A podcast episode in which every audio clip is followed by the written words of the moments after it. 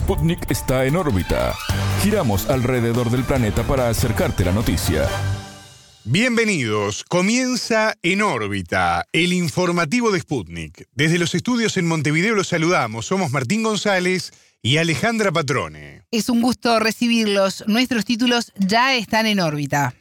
Comienza En órbita, una selección de noticias para que sepas lo que realmente importa. Titulares.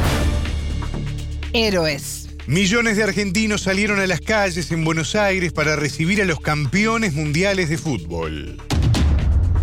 Conflicto. El Ministerio de Salud del Reino Unido negocia de forma urgente con representantes de sindicatos. Ecuador y el norte. La reunión del presidente Guillermo Lazo con el mandatario de Estados Unidos, Joe Biden, tuvo excelentes resultados, evaluó el gobierno. Drama en Estados Unidos. Texas envió militares a la frontera con México en el contexto de la crisis migratoria. Vacío. El gobierno de Líbano informó que países extranjeros preparan una propuesta para solucionar la crisis política nacional. Avance en Chile. El presidente Gabriel Boric promulgó una ley que tipifica como delito el suicidio femicida. Estos fueron los titulares. Vamos al desarrollo de las noticias. El mundo gira y en órbita te trae las noticias. Noticias. Héroes. Millones de personas salieron a las calles en Buenos Aires, capital de Argentina, para recibir a los campeones del Mundial de Fútbol de Qatar.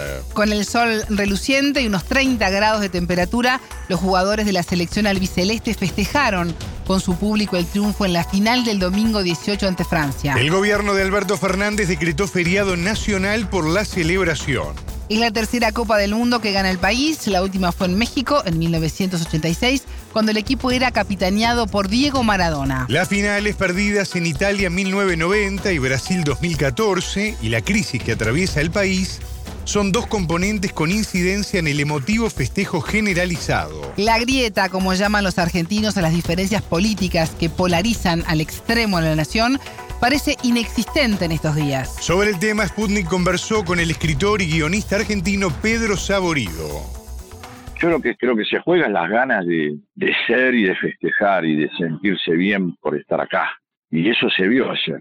Estaban todos con la camiseta de Messi listo, y esto no quiero poner si el pro, si esto, si lo no, pero sí hay, me parece que hay un cansancio, o hay tanto, tanto hablar mal, tanto hablar mal, tanto hablar mal, que en un momento vos mismo te cansás, es como estar con una persona que siempre ve todo mal, es un momento de aburrir. O sea, hay algo que hay que es peor, lo pone que, que te provoquen, hay, no, hay, no hay algo peor que te puedan provocar que el aburrimiento, porque ni siquiera tenés ya ganas de contestar, ¿entendés? Simplemente te aburrís yo creo que ahí también se, se dio un momento de aburrimiento, de bueno, se está de hablar mal, de que la gente se va del país. Jugadores de fútbol latinoamericanos como el uruguayo Luis Suárez y el brasileño Neymar felicitaron al equipo y en especial a Lionel Messi, de quien son muy amigos. La selección argentina contó además con el respaldo de hinchas de todo el mundo, pero se destacó el apoyo en Bangladesh en el sudeste asiático.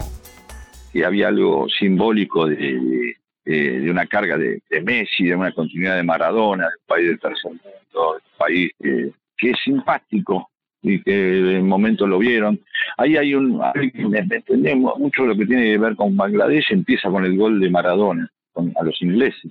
No vamos a comparar la guerra de Malvinas con un gol de Maradona, nadie se le ocurriría eso. Pero son, son como reivindicaciones simbólicas, y ahí se pone una carga y una expresión. Hay mucha expresión pendiente, hay mucha expresión disponible. Y entonces cuando hay algo que te lo dispara, cuando hay algo que es un motivo, aparece. Ya estaba eso. Todo lo que le pasaba a la gente de Bangladesh ya está de antes. Vos sos un motivo, no sos la causa de eso. Messi, capitán argentino, compartió en sus redes sociales un video en el que recuerda sus comienzos y ansias por este triunfo y una foto acostado con la Copa FIFA. Fueron cerca de tres décadas en las que la pelota me dio muchas alegrías y también algunas tristezas.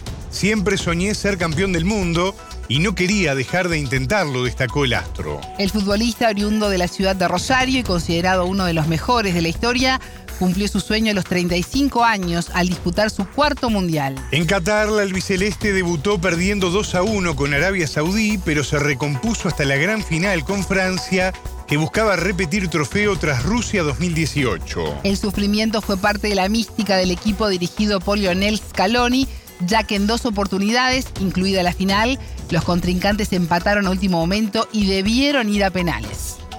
Y el tema es eh, si después nosotros lo hacemos, esta circunstancia la folclorizamos y parece que fuera nuestro destino. Si nosotros fabricáramos nuestro propio destino, nos enamoramos de esa parte sufriente que todos tenemos, que incluso podría ser hasta eh, parte del paridad con dolor, ¿no? Como esa cosa eh, en la cual las cosas no valen si no, si no tienen un sacrificio o un sufrimiento. Ahora, quizás lo que nos guste es sufrir en algo que sabemos que es fútbol y no sufrir en otras cosas. Son mm. cosas distintas. El sufrimiento de algo por una pérdida eh, afectiva o una pérdida este, o, una enfermedad no es el mismo sufrimiento. Digamos que este es un sufrimiento, diría, optativo. Es una elección, es un juego y un juego siempre se elige. Y eso es lo maravilloso, que elegimos todos jugar este juego. Escuchábamos a Pedro Saborido, conocido escritor y guionista argentino. Conflicto. El Ministerio de Salud del Reino Unido negocia con representantes de los sindicatos. El titular de la cartera, Stephen Barkley, lidera los encuentros. El sindicato GMB, que abarca a empleados de ambulancias en Inglaterra y Gales, ya aprobó realizar nuevas huelgas el 21 y el 28 de diciembre. Este martes 20, el primer ministro Rishi Sunak se refirió a los reclamos de los trabajadores por mejores salarios ante el alza de la inflación. Es muy tarde para retomar las conversaciones sobre el asunto de cara al año fiscal 2022-2023 indicó tras reunirse con su gabinete. Sunak sugirió que los trabajadores podrían obtener mejoras de cara al próximo año fiscal si desconvocan las huelgas de inmediato. Aunque reconoció que la medida iniciada la semana pasada podría durar meses. Los enfermeros del Servicio Nacional de Salud Británico, NHS, reclaman mejores salarios frente a la inflación y el costo de vida en el país. A su vez critican por las horas extras no pagas, un problema en desarrollo desde los peores meses de la pandemia del COVID-19 en el país. Este colectivo de trabajadores, formado en un 90% por mujeres, pide un aumento salarial del 19%. El gobierno desaprueba una suba por encima del 4,75%, recomendada en julio por un órgano independiente de salud pública. Este no es el único sector de trabajadores que protestan por mejoras laborales. También lo hacen empleados ferroviarios, agentes de fronteras y carteros, entre otros profesionales El gobierno ecuatoriano asegura haber obtenido excelentes resultados luego de la reunión del presidente Guillermo Lazo con su par estadounidense Joe Biden. Tras el encuentro del lunes 19, Lazo comentó vía Twitter, coincidimos en fortalecer la cooperación para la estrategia de seguridad del Ecuador. El país latinoamericano atraviesa una grave crisis de seguridad pública vinculada al narcotráfico. Previo a su viaje, Lazo señaló a medios locales que pediría 5 mil millones de dólares al país norteamericano para atender esa situación. En el comunicado oficial sobre la reunión no se detallan cifras, sino que se habla de una profundización de la cooperación para fortalecer el sistema judicial, penitenciario y de seguridad marítima. En órbita dialogó con el sociólogo español radicado en Ecuador, Decio Machado. El también periodista y consultor político se refirió a la participación de Washington en el combate al narcotráfico, tomando en cuenta la experiencia del Plan Colombia. Ya existe una participación en materia de seguridad de, la, de los Estados Unidos en el Ecuador. Lo que hace este acuerdo, digamos, en Washington es reafirmar la cooperación actualmente existente y debo decir que los resultados de dicha cooperación hasta el momento han sido bastante escasos. Ecuador tiene en lo que va del año 2022 eh, más de 4.000 muertes violentas, es decir, consecuencia de la inseguridad ciudadana y la violencia de las bandas narcotraficantes y, delictivas. Quiero decir con esto de que, mm, digamos, el, el, acuerdo firmado o el acuerdo alcanzado en Washington en esto eh, en el día de ayer eh, tampoco es que vaticine grandes resultados a priori sobre la política antinarcóticos y de seguridad ciudadana en el país. El presidente Joe Biden felicitó a Lazo al catalogar a Ecuador como un ejemplo regional en seguridad, migración y progreso económico. Los presidentes ya se habían reunido en junio en Los Ángeles durante la novena cumbre de las Américas. Machado comentó el vínculo entre ambos jefes de Estado. Bueno, yo creo que es una apuesta más bien de carácter geopolítico, ¿no? hay una tendencia generalizada en América Latina de gobiernos de perfil progresista. Eh, evidentemente, eh, el gobierno del Ecuador eh, o, la política ecuatoriana es contracíclica en ese sentido. es uno de los pocos países con gobiernos conservadores, quizás el más conservador de los gobiernos que ahora mismo existen en América Latina, está en el Ecuador. Y evidentemente, yo creo que el interés de esta reunión y lo que está detrás de todos estos acuerdos al final no deja de ser, eh, digamos, posicionar eh, lógicas geopolíticas, eh, digamos, con los intereses de los Estados Unidos en Ecuador. Digo esto porque incluso se están planteando la posibilidad de que existan bases, digamos, norteamericanas en el país. Esto es un debate que el presidente ya lanzó en su momento, el presidente ecuatoriano ya lanzó en su momento. se cuestiona la retirada de las bases norteamericanas en el país durante eh, la época correísta y digamos es evidente de que digamos el foco principal geopolítico norteamericano en la región era Colombia y ahora con el cambio de gobierno yo entiendo que Washington ve peligrar digamos esa posición y lo que busca es trasladar el nivel de incidencia que anteriormente tenía en Colombia hacia el Ecuador en este momento. En tanto, Ecuador expresó su interés en concretar un acuerdo comercial con Estados Unidos, su principal socio viable es. Otra cosa es que sea inteligente y que sea beneficioso para el país. Hay que decir que el debate sobre un TLC con Estados Unidos es un debate viejo en el Ecuador. Hace más de 15 años ya hubo fuertes movilizaciones de los sectores populares contra ese posible eh, TLC, Tratado de Libre Comercio con los Estados Unidos, eh, cuando se debatió en la época de Lucio Gutiérrez. Habrá que ver cómo se plantea ese TLC, pero desde luego un Tratado de Libre Comercio, digamos, sin respetar las asimetrías entre una y otra país, eh, sería un suicidio para determinados productos de la economía ecuatoriana. Eso, sobre eso no cabe ninguna duda. Escuchábamos al sociólogo, periodista y consultor político español radicado en Ecuador, Decio Machado. Problema. En Estados Unidos, Texas envió 400 militares a la ciudad El Paso, en la frontera con México, en el contexto de la crisis migratoria. El motivo responde a la decisión de la Corte Suprema de Justicia al ordenar la permanencia del llamado Título 42. Esta ley sanitaria, activada con la pandemia de COVID-19, autoriza la expulsión inmediata de todo emigrante irregular detenido. La norma debe expirar este miércoles 21 de diciembre, pero la Corte estadounidense suspendió temporalmente el procedimiento. El sábado 17, la alcaldía de El Paso declaró el estado de emergencia ante la crisis migratoria. El título 42 surgió en el año 1893 con la idea de proteger a la Unión de las epidemias de cólera y fiebre amarilla, aunque rara vez se invocó. El expresidente Donald Trump la activó el 20 de marzo de 2020 para deportar con rapidez a los migrantes indocumentados detenidos. 20 estados han afirmado que terminar con el título 42 provocaría una avalancha de migrantes que desbordaría los servicios de atención. Migrantes y activistas afirman que las trabas al levantamiento del procedimiento responden a xenofobia y populismo vacío. El gobierno de Líbano informó que países extranjeros preparan una propuesta para solucionar la crisis política en el país. El primer ministro en funciones, Najib Mikati, se refirió a la vacancia en la presidencia. La nación enfrenta el problema luego de que el Parlamento no eligiera el sustituto de Miguel Aún cuyo mandato expiró el 31 de octubre. El Parlamento se divide entre el bloque encabezado por el partido Milicia Chií Hezbollah y sus opositores. Ninguna de las partes cuenta con una mayoría clara. La semana pasada el Parlamento cerró su décima sesión sin lograr elegir al nuevo presidente. Para ser electo el presidente necesita 86 de 128 votos en primera ronda o una mayoría absoluta en caso de que haya que celebrar más votaciones. Aún fue elegido presidente en 2016 después de casi 50 sesiones prolongadas durante dos años y medio. Está previsto que la próxima sesión se celebre ya comenzado el año 2023. Líbano lleva años estancado en una profunda y prolongada crisis política, económica y social. El problema dejó a más del 70% de la población por debajo del umbral de la pobreza y un sistema bancario paralizado desde octubre de 2019.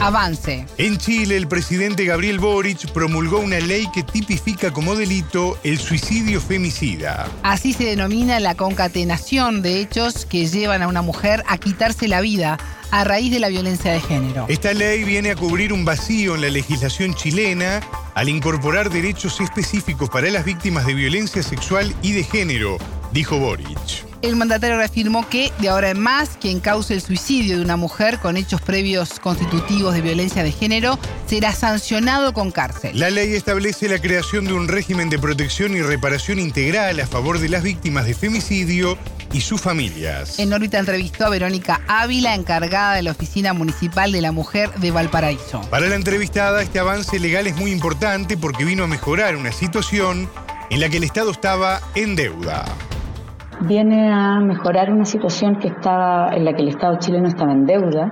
Ha habido muchos casos, aparte del, caso emblemático de Antonia, que han llevado a la sociedad chilena a discutir sobre este punto y que da cuenta, ¿verdad?, del avance de la legislación chilena respecto a la violencia. Se viene a cumplir con un mandato, ¿verdad?, de la sociedad, un grito enorme desde los feminismos de que no solamente la violencia tiene que ser física, que a mí me peguen, me maten, sino que también todas estas niveles de violencia anteriores, maltratos psicológicos y físicos previos a la, a la muerte por suicidio de las mujeres, también es reconocida entonces como femicidio. Creo que es un avance importante. La norma es conocida como Ley Antonia en honor a Antonia Barra, joven que se suicidó en 2019 tras haber revelado a su entorno que fue víctima de violación. Según Ávila, este caso fue paradigmático en la lucha contra una de las tantas formas de violencia contra la mujer.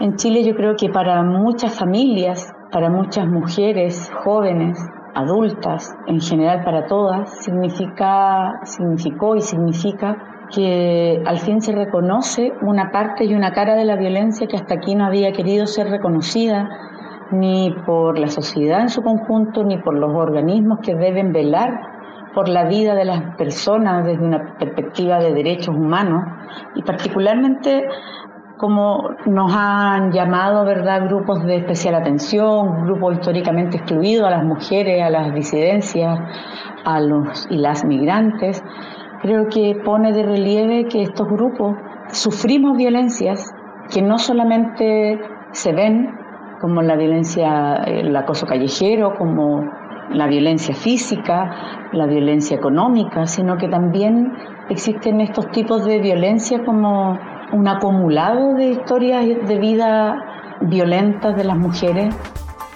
Durante 2021 se perpetraron 44 femicidios en lo que va de este año ya son 36 datos oficiales que contrastan con los de la red chilena contra la violencia de género. Ellas manejan un dato que es de 47 femicidios y tienen al menos 5 casos de suicidio femicida contado también. ¿Y por qué el número es distinto? Porque precisamente la red chilena lo que hace es incluir en ese conteo precisamente casos diferentes. Suicidios femicidas hay seis casos de suicidio femicida contados por la Red Chilena contra la Violencia, que tiene que ver con la distinta conceptualización de la violencia que hace esta organización que es fuera del, del gobierno y lo que ellas definen como violencia es el asesinato de una mujer que comete un hombre solo por el hecho de ser mujer la víctima. Por lo tanto, ahí no entran solamente los femicidios íntimos, los de pareja, sino que también en aquellos casos donde puede ser asesinada por un pariente, por un ex conviviente. Escuchábamos a Verónica Ávila, activista feminista encargada de la Oficina Municipal de la Mujer de Valparaíso. Hasta aquí en órbita. Pueden escucharnos a las 18 horas de México, 21 de Montevideo y a las 0 GMT por sputniknews.lat. En órbita.